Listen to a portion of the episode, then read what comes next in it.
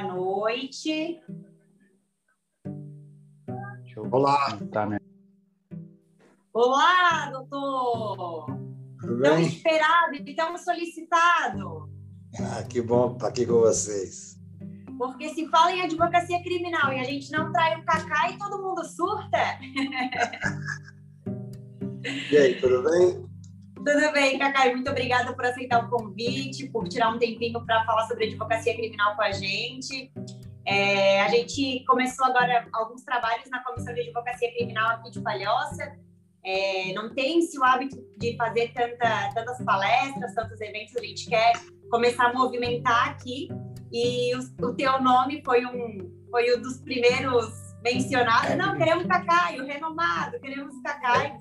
Então, a gente, né, eu mandei e-mail para ti, que já prontamente disponibilizou o WhatsApp.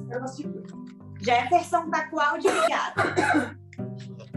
Áudio ligado. Uma série de barulhos aí, eu não estou conseguindo ouvir. É, quem tiver com o microfone ligado, a câmera, a câmera liga e o microfone desliga. Vamos ver? Pronto, voltou. Então, Cacai, até a gente, em nome aqui da Comissão de Advocacia Criminal, a gente quer agradecer é, que você possa ter tirado um tempinho para conversar com a gente. É, é uma honra poder parar para te ouvir um pouquinho e saiba que você foi muito querido, você é muito querido, você é muito solicitado, você é muito homenageado. É, e quando a gente fala em advogado criminal, sempre vem o teu nome na nossa cabeça. Então, obrigada mesmo por tirar esse tempinho para conversar com a gente. É, Felipe, queres falar alguma coisa? Boa noite, pessoal, tudo bem? Doutor, eh, seja muito bem-vindo à nossa, à nossa reunião da, da Comissão de Advocacia Criminal. E a Tamara, na verdade, ela já fez uma introdução que, como eu falei para os colegas hoje, para quem nunca teve a oportunidade de ouvir o Kaká, eu digo que, que é um advogado em que a gente nunca pode perder a oportunidade de ouvir. Eh, e é uma grande honra para nós poder contar com a tua presença e chega de eu vou passar a palavra ao senhor, que, que é o que nos importa aqui. Mas muito obrigado. E é isso aí, gente. Uma boa noite para todos. Sejam todos muito bem-vindos. É, obrigado, verdade, obrigado pela presença, Dalmara, você, Felipe. É, acho que a ideia é um pouco me passaram a conversar sobre advocacia criminal de uma forma mais é, mais tranquila possível. É um, pelo que me disseram, quando me chamaram, é uma comissão de, de advogados criminais, né? Então, nós seremos colegas aí que estamos discutindo sobre é, o papel, talvez, da advocacia criminal, sem nenhum tipo de pompa, apenas uma forma de colocar a importância que eu vejo da advocacia, especialmente no momento como esse que nós estamos vivendo. É, eu entendo a advocacia, eu, eu lancei um livro recentemente, é, chamado Muito Além do Direito, exatamente porque eu entendo que só dentro do direito nós não encontramos, em regra, nenhuma solução. Soluções têm que ser postas muito além do direito, através de uma participação, inclusive, efetiva da sociedade. O advogado criminal, ele nos últimos tempos, ele pegou uma importância fundamental porque nós vivemos um tempo de instabilidade democrática. Né? Quando você vive num país estabilizado democraticamente, é, eu tenho clientes fora do Brasil, tenho clientes na França, tenho clientes em Portugal, debato com advogados de lá. Quando você vive num país estabilizado democraticamente, a regra é que o advogado cuide bem mais das coisas referentes aos seus clientes, tá? o dia a dia da advocacia do escritório, muito diferente do momento que, pelo qual passa o Brasil. Vocês são advogados novos, estão pegando o país numa efervescência enorme, um, uma frequente possibilidade de discussão sobre a, até mesmo a ruptura institucional. Então, isso faz com que qualquer advogado, especialmente o criminal, o constitucionalista, mas qualquer advogado, qualquer cidadão, na verdade, tenha a obrigação de estar participando de uma forma muito mais ativa, escrevendo, debatendo, se expondo, fazendo participação em talvez em congressos, é, porque nós temos a obrigação de manter a Constituição, nós temos a obrigação de manter a institucionalidade democrática. É, no momento que nós estamos passando, eu não vejo outra saída a não ser que a gente coloque que a gente coloque não só o nosso trabalho do dia a dia profissional, do escritório, mas também a nossa disposição para os debates que são urgentes no Brasil. Nós vivemos um governo fascista, um governo que afronta a Constituição no dia a dia, inclusive com propostas é, de rompimento institucional. Nós temos um presidente da República que não tem, na minha visão, a menor é, noção do que significa um cargo de presidente da República no sistema presidencialista. Então, ele ofende o presidente do Tribunal Superior Eleitoral, ele ofende o Supremo Tribunal Federal, ele não tem nenhum pejo em fazer, por exemplo, uma proposta como fez há pouquíssimo tempo atrás, onde ele falava com até com auxílio de alguns, infelizmente, alguns advogados que tinham até credibilidade, que perderam muita credibilidade naquele episódio, de dizer que o artigo 142 da Constituição da República era um artigo que previa uma espécie de. As Forças Armadas fossem uma espécie de tutor da República. Ou seja, que as Forças Armadas fossem um tutor dos demais poderes constituídos. Na realidade, aquilo nada mais é do que uma tentativa, ainda que uma tentativa grotesca, de testar um golpe institucional. Não existe, não existe hipótese de golpe pró-Constituição. O golpe é contra a Constituição. O golpe é sempre contra a Constituição.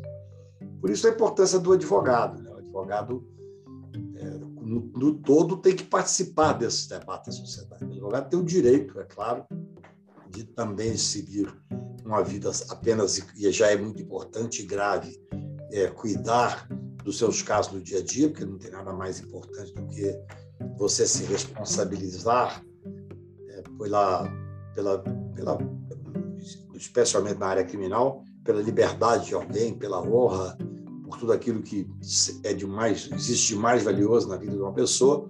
Nós, advogados criminais, normalmente, quando somos, quando somos procurados por alguém, somos procurados com as pessoas no limite extremo, é, sendo acusado de um crime, sendo acusado é, de, uma, de, um, de, uma questão qualquer que possa levá-lo à cadeia ou perder mesmo a possibilidade de manter uma boa relação com a sociedade. Então, a importância do advogado criminal ela é muito grande, mesmo quando está cuidando das questões do seu escritório, do dia a dia, não tem nenhuma dúvida. O que eu chamo a reflexão, eu não sou dono da verdade, eu faço essa reflexão com muita frequência no Brasil todo, eu não sou chamado para conversar. Eu nunca fiz política partidária, não tenho partido. Eu faço isso que eu estou fazendo aqui agora, sábado passado, estava em sexta-feira, estava em Curitiba fazendo um debate eleitoral com o mesmo viés, porque eu acho que isso é uma questão importantíssima que nós, advogados, temos a obrigação de fazer, que é a participação no debate institucional do país. E eu chamo a reflexão para essa necessidade. Quer dizer, no momento em que nós temos uma tentativa de desestabilizar os poderes constituídos, clara, já não existe mais, até pouco tempo atrás, as pessoas ainda podiam dizer que isso era uma interpretação. Hoje não, hoje é muito claro. O presidente da República diz com todas as letras que não vai aceitar o resultado das urnas eletrônicas se perder porque ele não confia nas urnas. Se ganhar, ele confia, porque ele foi eleito pelas urnas através de urnas eletrônicas. Mas se perder, e ele sente nitidamente que essa eleição deixa de ser uma eleição simples, é uma eleição contra a barbárie e a civilização, ele testa cada vez mais os limites das instituições. Primeiro fez com o Congresso Nacional, eu digo isso aqui num grupo quase privado, nós somos muito poucos, mas falei isso já em vários artigos que escrevo. Eu escrevo três artigos por semana no Poder 360, no IG, no Jornal o Dia, escrevo muito na Folha, no Estadão, e digo exatamente o que eu estou dizendo aqui. Quer dizer, há uma tentativa de ruptura institucional que só não se deu ainda porque o presidente da República não tem prestígio nenhum junto à cúpula das Forças Armadas. Então, ele vai fazendo aquilo que, na visão dele, é, é a possibilidade de fortalecer uma hipótese do rompimento institucional. Por exemplo, através dessa política de armamento. Nós temos hoje 1 milhão e 500 mil armas nas mãos das pessoas, dos cidadãos, mais do que tem no contingente dos seguranças armadas, dos agentes públicos da segurança pública. É algo inacreditável. E tudo isso leva à necessidade do advogado criminal, especialmente que tenha essa vivência com as questões mais é, também do advogado constitucionalista, né, mais apuradas é, nesse nesse embate, né, nós temos no dia a dia do embate, uma necessidade de ter como como cliente entre aspas a estabilidade democrática. Isso é uma, é uma questão fundamental que nós advogados não podemos abrir mão. É, é muito grave é, o momento pelo qual passamos. Quando você tem um presidente da República ou membros do Executivo que questionam e tensionam a relação com os poderes constituídos de uma forma deliberada para tentar ter uma hipótese de rompimento, é claro que não, não são somente os poderes constituídos que têm que dar a resposta, somos nós também, enquanto cidadãos, enquanto advogados, que temos a obrigação de fazer cumprir a Constituição. Então, esse debate é muito rico. Eu digo que, se por um lado é extremamente é, desgastante, de certa forma preocupante, nós vivemos num, num regime onde há um tensionamento permanente, quase absoluto, não há um dia que você não vê uma provocação ao, ao, ao legislativo, uma provocação ao judiciário. O legislativo, de certa forma, se acomodou, foi feita uma composição com o executivo muito clara. Você veja bem, é, todos, todos nós aqui somos advogados e sabemos que o processo de impeachment é um processo político-jurídico. Você tem que ter um fundamento jurídico, mas é um processo mais político. O, quando nós começamos a trabalhar, eu, há um ano e meio atrás, talvez mais, no começo da, pandemia, fui chamado várias vezes para escrever sobre o impeachment do Bolsonaro. Eu era contrário, eu acho que não se deve banalizar o instituto do impeachment. Nós tivemos dois impeachments de presidente da República em muitíssimo pouco tempo, numa democracia tão ainda titubeante, uma democracia que está se firmando no país. Nós temos muito pouco tempo de regime democrático. Eu estudei, eu me formei em 81 na UNB, estava vigindo as cinco ainda. Dizer, ainda, eu ainda me formei no momento de saindo do momento ditatorial. Nossa democracia é muito, muito nova. Então, eu não quis escrever sobre o impeachment, que nós devemos banalizar. Eu acho que a, a, a possibilidade no regime democrático você ter a substituição de um grupo por outro através do voto é absolutamente positivo. É, areja o país, faz com que as discussões se deem de forma madura.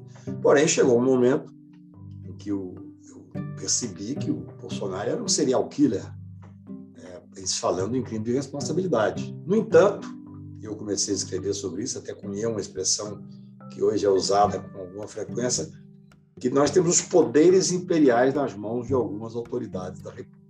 O presidente da Câmara tem o poder imperial de decidir se tem ou não tem é, a hipótese de impeachment, porque se ele não colocar para votar, simplesmente aquilo não é passado a sequer a discussão.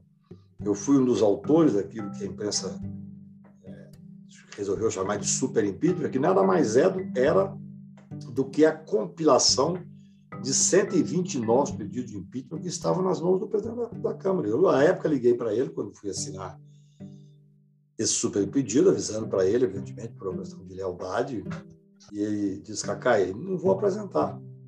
Então, há um poder concentrado, e nós advogados temos que discutir isso nas universidades, nos nossos encontros, nos nossos colóquios, seminários e congressos, há um poder concentrado de forma imperial nas mãos de algumas pessoas da República que não é condizente com a República.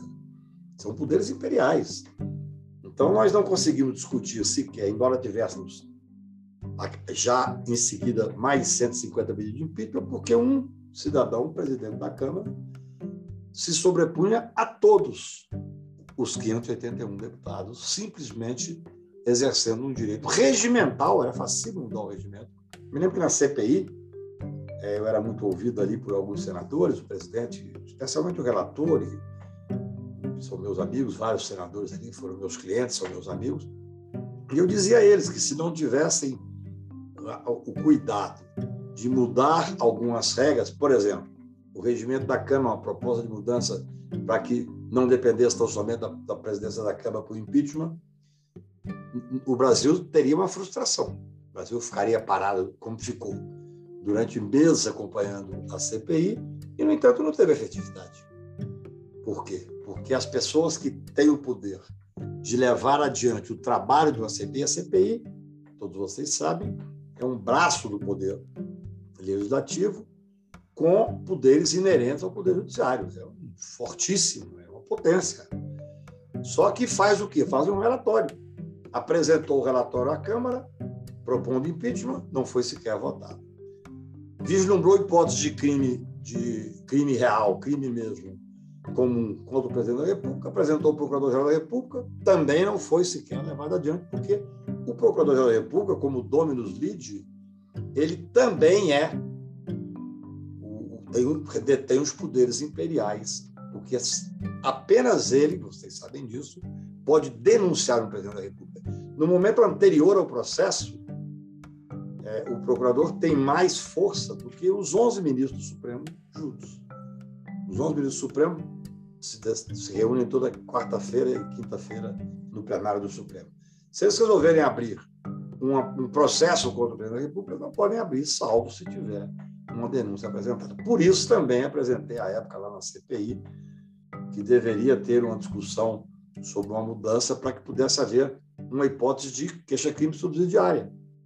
Porque nós, eu, eu colocaram numa comissão, eu, eu não costumo fazer parte do OAB, a não ser quando me chamam para fazer assuntos específicos, ou quando me chamam para debater, como estou debatendo com muito prazer aqui com vocês, e uma comissão presidida pelo ex-presidente Supremo, o ministro Carlos Ares Brito. E essa, essa comissão, ao final, o Miguel Reale Júnior, o Naboa, uma série de pessoas interessantes.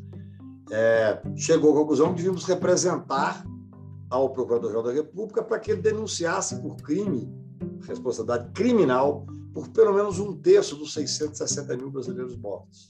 Fizemos isso, foi um barulho de imprensa muito grande, resultou em absolutamente nada porque o Dominus Lide, com poderes imperiais, é o Procurador-Geral da República.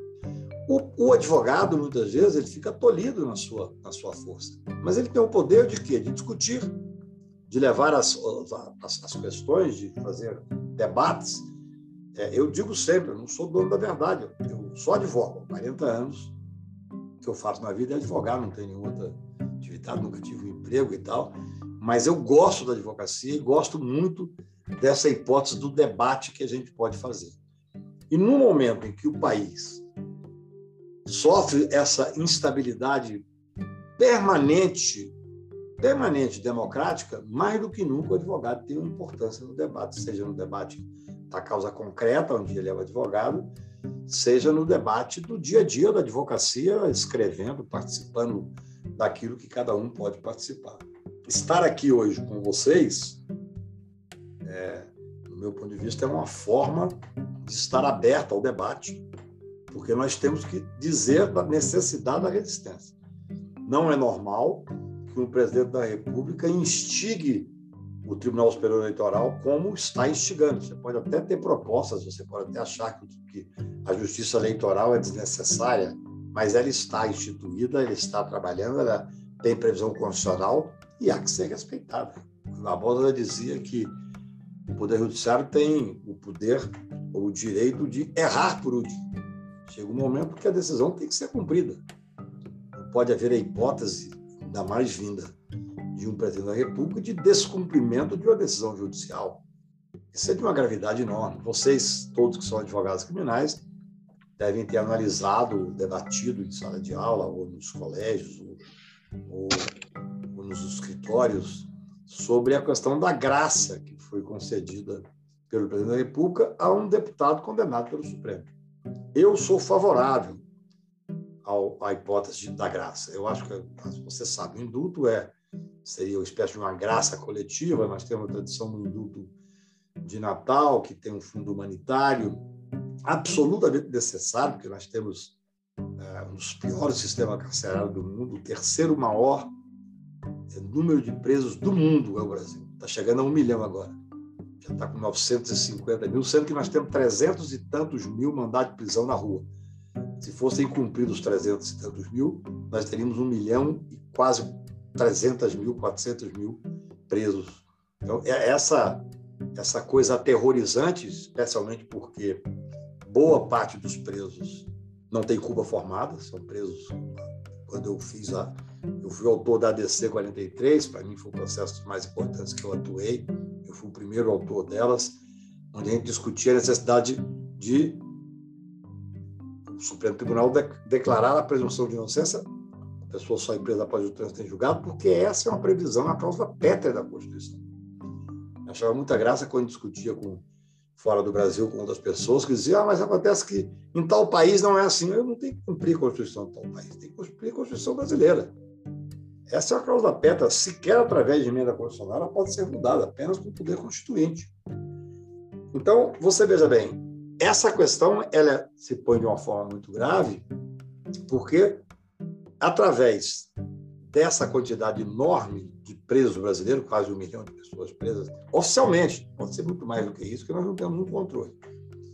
Faça necessário você ter um induto no final de ano. Cada vez mais o induto, no meu ponto de vista, deveria ser de uma forma a mais aberta possível, porque até o Brasil não tem sequer o controle dos presos, tem vários milhares de presos que estão presos sem necessidade de estar presos, já cumpriram pena, já poderiam estar no regime aberto. Por outro lado, há a previsão da graça, e o Brasil não tem a tradição de fazer, vocês sabem muito bem, tem outros países que têm, os Estados Unidos não é incomum, e acho que o presidente deve manter esse direito da graça. Porém, como todo instituto, tem que ser submetido, sim, a um critério rigoroso do Poder Judiciário. Falar que a graça ela é insuscetível de apreciação pelo Judiciário, do meu ponto de vista, é quase uma leviandade, porque na estrutura de, de poderes, na, na, nossa necessária estrutura de equivalência de poderes e de, de, de harmonia dos poderes, o Poder Judiciário fala por último e tem o direito de fazer essa análise. E fez, de certa forma talvez faça mais, mais recente, mais presentemente agora, de uma forma mais ampla. Por quê? Porque a graça foi concedida claramente de uma forma provocativa. Não é possível que o, o Palácio do Planalto seja tão mal assessorado, por diversos motivos. Nós tivemos, primeiro, a graça foi concedida antes do trânsito em julgado, quando ainda não havia o que ser concedida a graça, porque a graça é a extinção da punibilidade. Depois, nos considerando, a graça fez uma fundamentação, o decreto de graça, claramente com desvio de finalidade. Um dos, o item 4 do, de, do decreto questionava a decisão do Supremo na, na, na, no que o Supremo entendeu sobre liberdade de expressão. Não cabe ao Executivo questionar a decisão do Supremo. Acabou o Executivo conceder a graça se julgar que é aquele cidadão faz o direito ao benefício da graça. Porém, ainda além disso, e talvez seja o mais grave, meu ponto de vista é gravíssimo você fundamentar desfazendo o entendimento supremo, o executivo obviamente não pode fazer isso, mas o mais grave é se aquele crime no qual foi condenado deputado tinha ou não o direito de ser beneficiado pela graça o crime de quebra das instituições democráticas, o crime de ofensa à estabilidade democrática, como o deputado foi condenado. Ele é suscetível de graça? Do meu ponto de vista, não. E aí tem uma discussão interessante. Vocês são advogados criminais, são nossos colegas, podem, evidentemente, pensar diferente. Repito, pretendo nunca ser dono da verdade. Você tem lá o, o, os crimes que são insuscetíveis de, de prescrição, insuscetíveis de graça e tal, entre eles tem o terrorismo, entre eles tem tráfico de droga, tem crimes hediondos. Eu entendo que numa interpretação que o Supremo terá que fazer, porque a última palavra é do Supremo Tribunal Federal, não existe a hipótese de você ter um decreto que seja insuscetível de análise pelo Supremo Tribunal Federal. Então, eu entendo que, neste momento, o Supremo deverá decidir que esse crime a pessoa que, que, que comete, que é condenado por, por ter cometido o crime, ela não pode ter o benefício da graça. Tudo isso, eu acho que são matérias que devem participar do dia a dia dos advogados criminais. advogado criminal, ele participa, a minha visão, não somente dos casos concretos onde ele está atuando, repito, só isso já seria o suficiente. Eu, certa vez, perguntado qual era o processo mais importante que eu já tinha atuado, eu atuei, atuo no processo criminal há 40 anos, é difícil você dizer qual é o mais importante. A DC 43, pela sua dimensão, pela discussão que se deu no, nos meios jurídicos e nos meios acadêmicos, foi um processo que paralisou o país, um processo que é em defesa da Constituição. Eu disse da tribuna do Supremo Tribunal que o Supremo podia muito, mas não podia tudo, porque nenhum poder pode tudo, e que tinha que cumprir a Constituição. Nós não podemos ter 11 Constituições, podemos ter cada Constituição à vontade do ministro do Supremo. Mas, por outro lado, às vezes no processo individual, onde você consegue, é, conseguir absor consegue absorver uma pessoa que está sendo acusada de uma forma indevida, de uma forma abusiva, porque existe muito abuso. Né? O, é, Lord Acton, lá em 1800, já dizia que todo poder corrompe, todo poder absoluto tende a corromper absolutamente. E, infelizmente, depois de 88, nós tivemos um excesso de poder nas mãos do Ministério Público. Muitos, a maioria, eu diria até a grande maioria, sabe usar esse poder, usa de uma forma dentro da Constituição, e outros não. Outros se lambuzaram em busca do poder. É o que nós vimos na Operação Lava Jato. Eu fui talvez o primeiro crítico da Operação Lava Jato, ainda em 2015, quando o Moro era semideus, quando o Deltan e companhia. O Moro era um juiz que julgava ter uma jurisdição nacional e que tinha um, um procuradores de estimação, que ele coordenava. A República de Curitiba era coordenada por um juiz que tinha jurisdição nacional. Já em 2015, no início da Lava Jato, com todo o apoio midiático, todo o apoio midiático, eu saí pelo Brasil fazendo debates, estive em todos os países do norte a sul, fazendo debates dizendo dos abusos da operação. Estupraram, por exemplo, esses, esses procuradores esse juiz, estupraram, por exemplo, o Instituto da Delação Premiada, um instituto que foi derrocado através dos abusos, fazendo que a prisão preventiva, um assunto que é caríssimo para os nós advogados criminais, fosse usada como forma para obter delação. Isso é um escárnio, além de desumano, além de ilegal, além de inconstitucional. Para mim, crime. Há um crime seríssimo num caso como esse.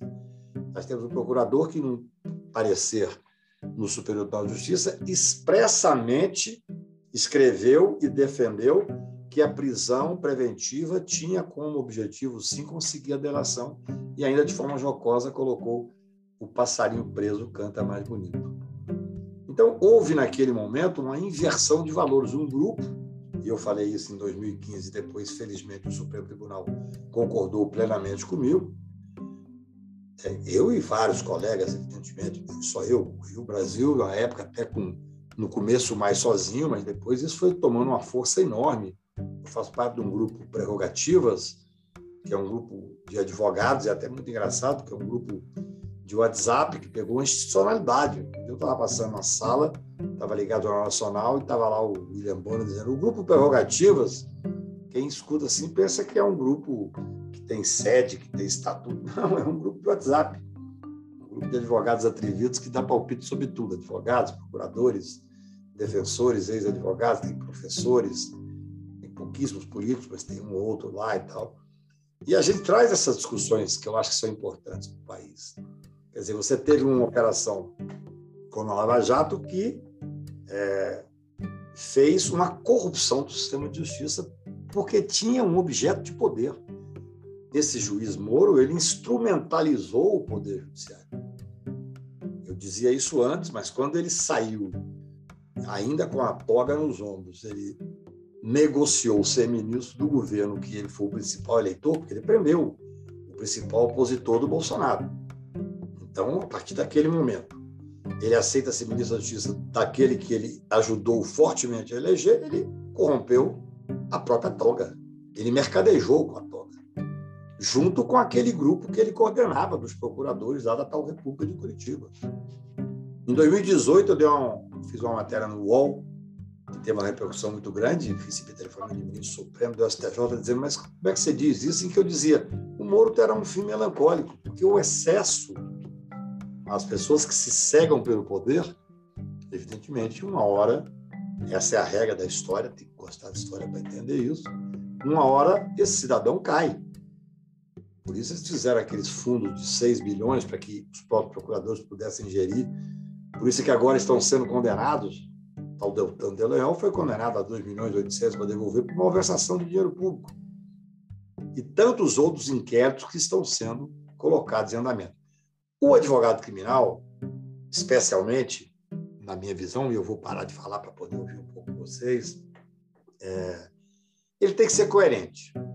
Há muito pouco tempo atrás, o presidente do Superior Tribunal de Justiça, ministro Humberto, Humberto Martins, abriu um inquérito contra os procuradores lá de Curitiba. Nesse inquérito, começou a ter um rumor em Brasília de que os procuradores seriam presos.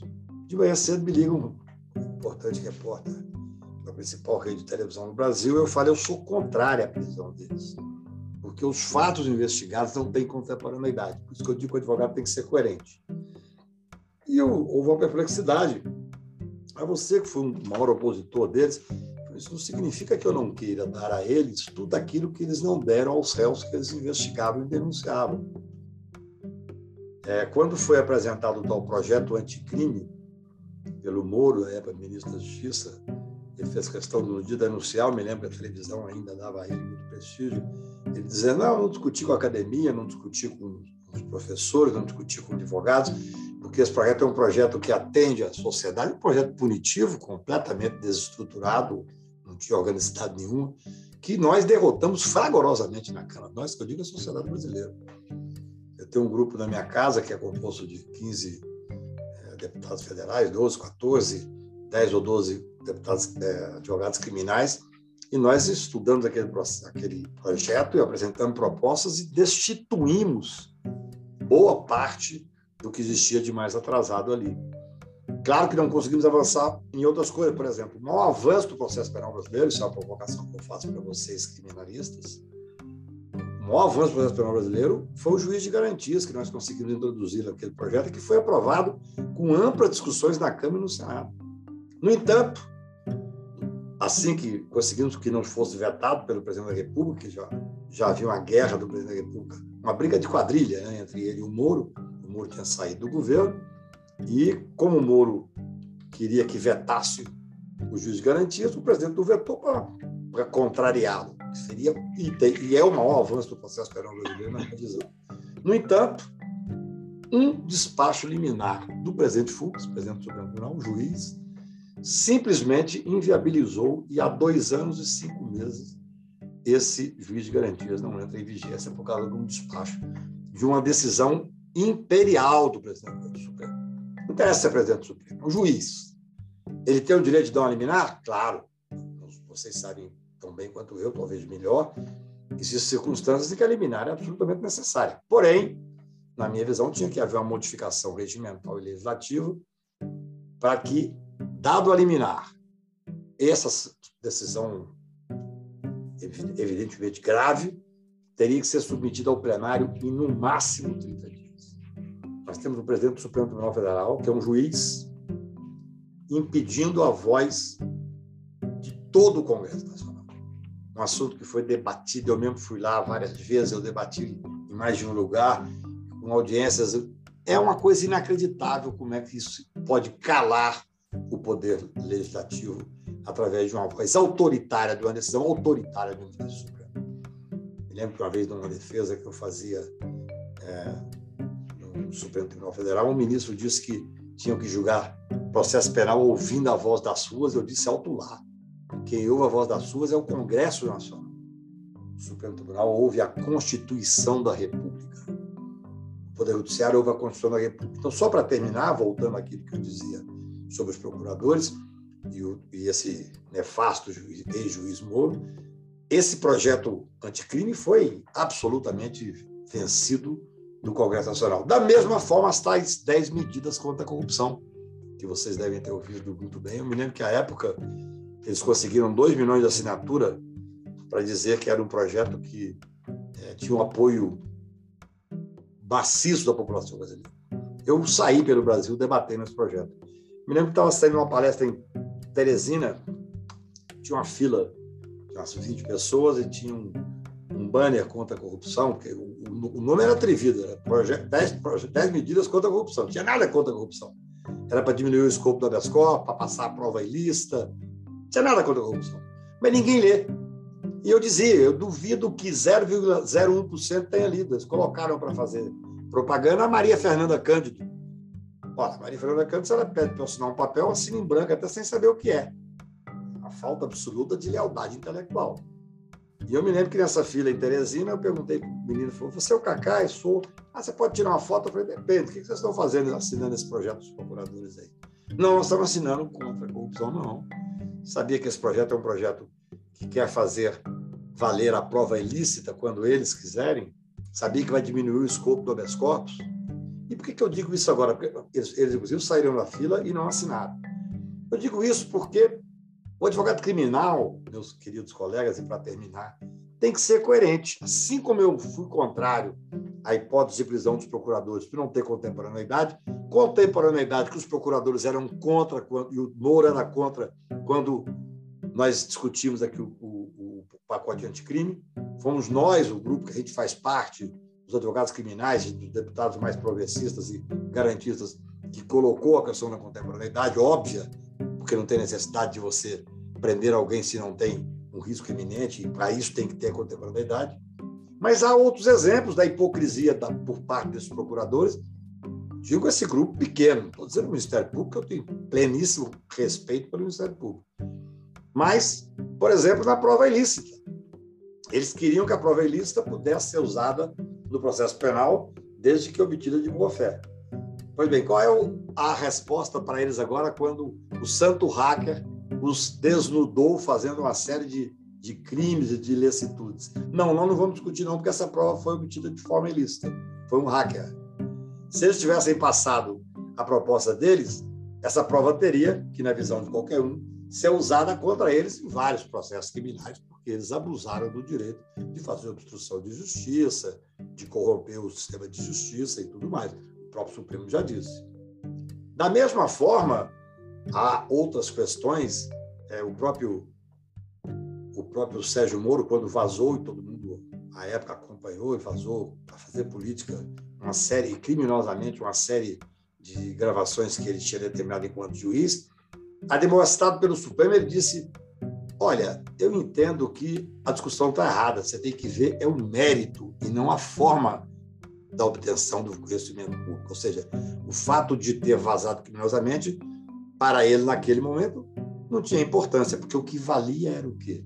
O que valia era o conteúdo. Agora, quando veio, veio a público a, essa, essa gravação, essas diversas gravações é, que desnudaram os inúmeros crimes, contraditoriamente o que ele fala. Não, eu não posso falar nada sobre o mérito porque foi obtido de uma forma que eu não posso concordar com ela.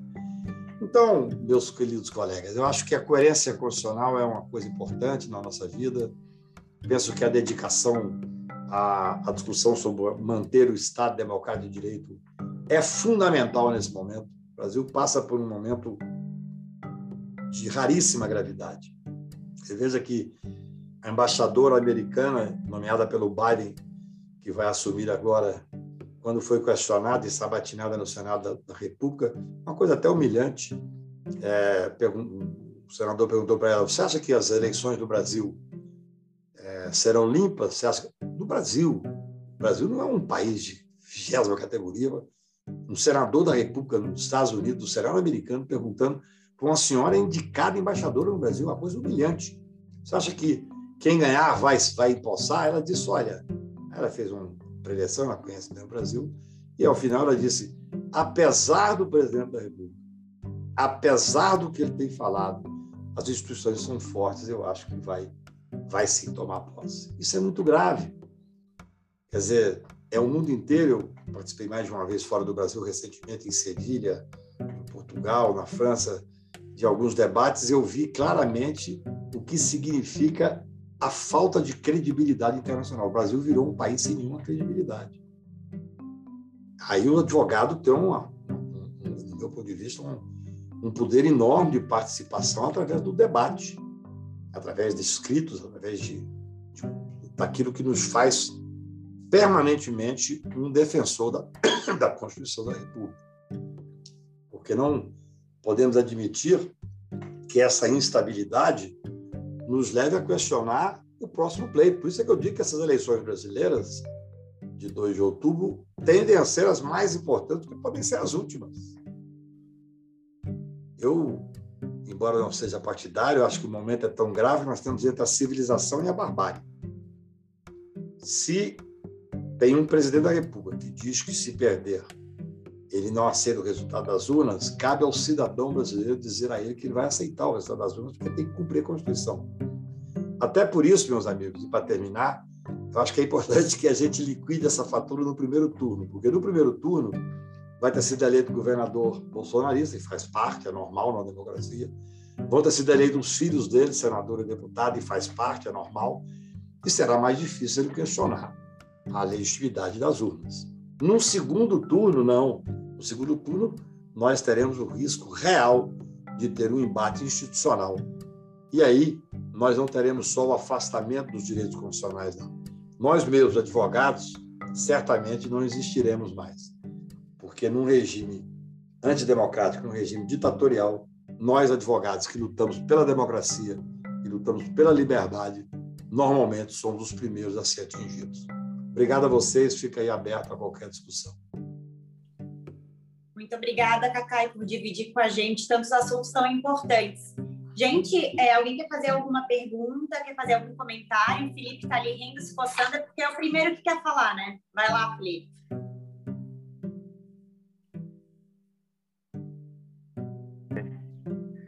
Na verdade, não, não é isso, né? É que, é que quando a gente ouve. Uh e é engraçado que há muito tempo eu tenho ouvido o Kakai, desde a época lá do. Quando houve a discussão na Abracrim, lá em São Paulo, acho que o último encontro presencial da Abracrim, que a gente tratava da questão do pacote anticrime e, e, quando a gente, e quando foi discutida a questão da República de Curitiba, e são assuntos que a gente. que causam terror e, e e, a, e, e toca lá na, na, espinha, porque, porque é uma realidade que a gente está vivendo. E, e, eu acho muito importante esse, essa, esse debate, como o próprio do Cacai falou, porque o advogado muitas vezes ele não tem noção da importância dele nesse, nesse, nesse meio. Uh, porque nós somos, assim como o Mário de Oliveira fala, nós somos os, os reais defensores da democracia como células pequenas, mas somos nós. Porque, e até como o colega falou, a gente.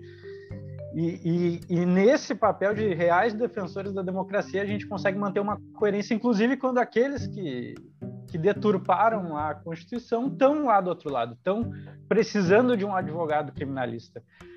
E, esse é um, e são assuntos que mexeram muito comigo. Então, assim, a questão, eu até vou vou passar para os colegas, eu não quero eu não quero tomar a frente aqui, mas assim é que é, é que é, eu, eu entendo assim que, que aquele que não que não se impacta com um negócio desses não não está acordado para a vida, porque é uma é uma realidade é que é que tá muitas vezes o advogado ele se encerra no escritório como se o contexto macro ali não influenciasse na nossa vida dentro da advocacia. Mas, na verdade, tudo que acontece depois acaba sendo culpa nossa, de quem ficou silente, de quem se omitiu e de quem deixou para ver depois o que acontecia. Porque todo mal que se perpetua, ele, ele, ele se perpetua porque a gente ficou quieto, porque a gente acha que, que, a, que o advogado tem que ficar só nas, nos próprios casos, no escritório, quando não. Quando, na verdade, a gente tem que quando a, a, gente tem que tomar a frente desses debates, porque as pessoas elas veem em nós referências como alguém que compreende do direito, alguém que principalmente tem que zelar pela Constituição e democracia. Até acabei me estendendo, mas eu vou, eu não vou, eu, vou deixar para os colegas, Tamara, e depois no finalzinho, se até, vou... até algo que a gente vem batendo muito na comissão, né, para a gente não se conformar e até o sentido das palestras vem nesse sentido de que a gente não se conforme. Geralmente é tão difícil conseguir o reconhecimento de uma prova ilícita, de uma nulidade, mas a gente não pode se conformar e a gente tem que continuar batendo na tecla.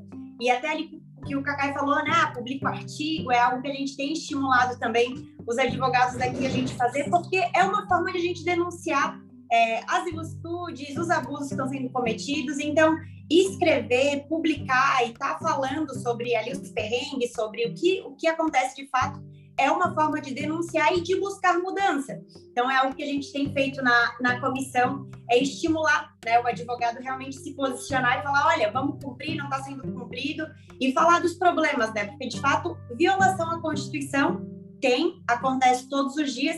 Às vezes lá no STF, né, nas cortes superiores, a gente consegue o reconhecimento de uma prova ilícita. Imagina, o Cacai falou ali daquelas medidas que iriam facilitar as provas ilícitas. Hoje, a gente, nos processos criminais, violação de domicílio, acesso ao celular sem autorização judicial, já acontecem muito, né, sem uma, sem uma legislação permitindo. Imagina se vem uma legislação para falar, olha, pode, pode fazer de qualquer forma. Então, a gente, como advogado criminalista, a gente tem que tomar cuidado e por mais que às vezes a gente seja chato, né, de estar batendo na mesma tecla, esse é o nosso papel. É lutar pela Constituição e pela, pela garantia ali dos, dos direitos fundamentais do nosso cliente. É isso. Gente, mais alguma pergunta? Vamos lá? Só uma questão, Tamara, que nem ele disse, ele traz desde 2015 aquele debate lá sobre a questão do Moro, cara, e olha quando a gente vai ter um, resultado, digamos assim, no sentido de decisão pelo judici do judiciário, de movimento do judiciário, quando isso chegou no. Na verdade, já chegou há bastante tempo no STF, mas quando de fato está parecendo se consolidar um entendimento, porque a realidade é essa. Um juiz de garantias para chegar hoje lá, infelizmente está muito tempo barrado, mas há quanto tempo já não se discutem essas questões para chegarem lá? Então, advogado que não que não peticiona sobre nulidade, que acha que é, é, é responsável por se perpetuar essa, esse monte de, de arbitrariedade e abuso que, que acontece.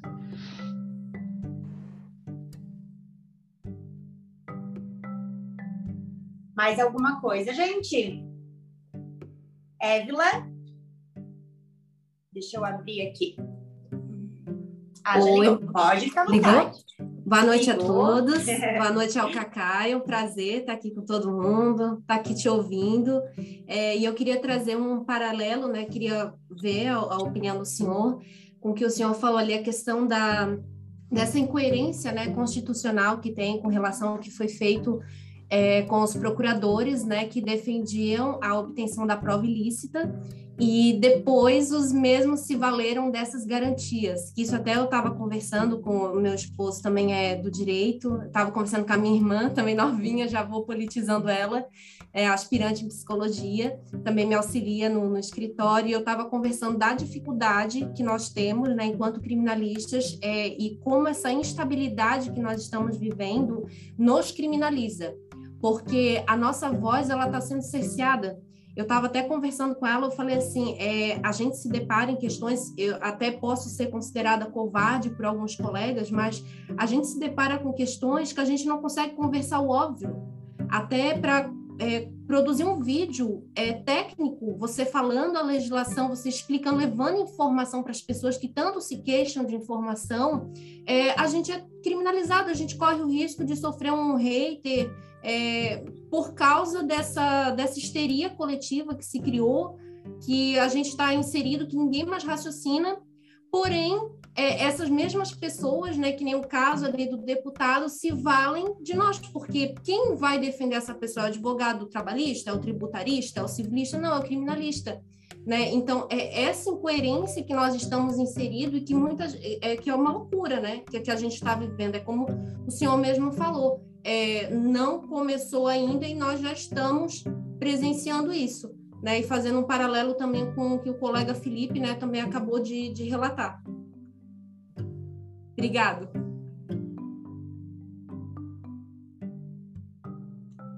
Ah, na verdade, eu acho que nós concordamos com tudo que você diz, o Felipe disse, a Tamara, a importância de participação que nós todos temos como advogados, como cidadãos, né?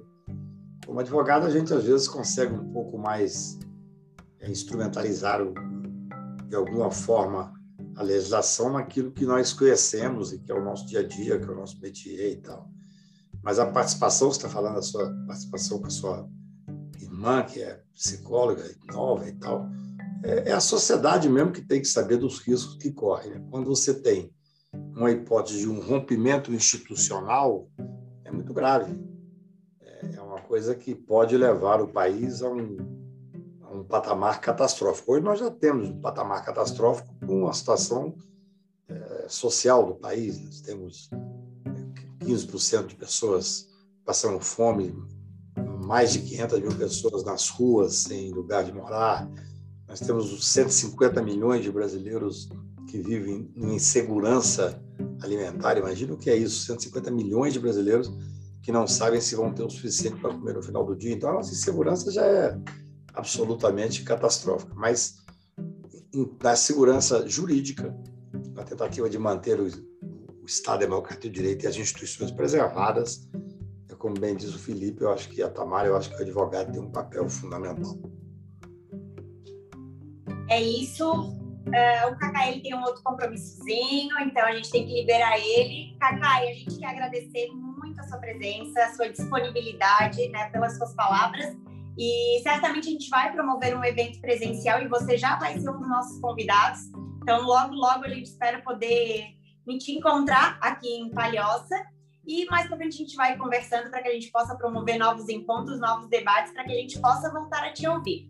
Tá bom, Cacai? Muito obrigada, uma boa Obrigado. noite e boa Obrigado noite a, todos os presentes. Obrigado a todos e fico sempre à disposição para debater. Abraço grande. Tchau, Valeu, tchau. Pessoal. Boa noite.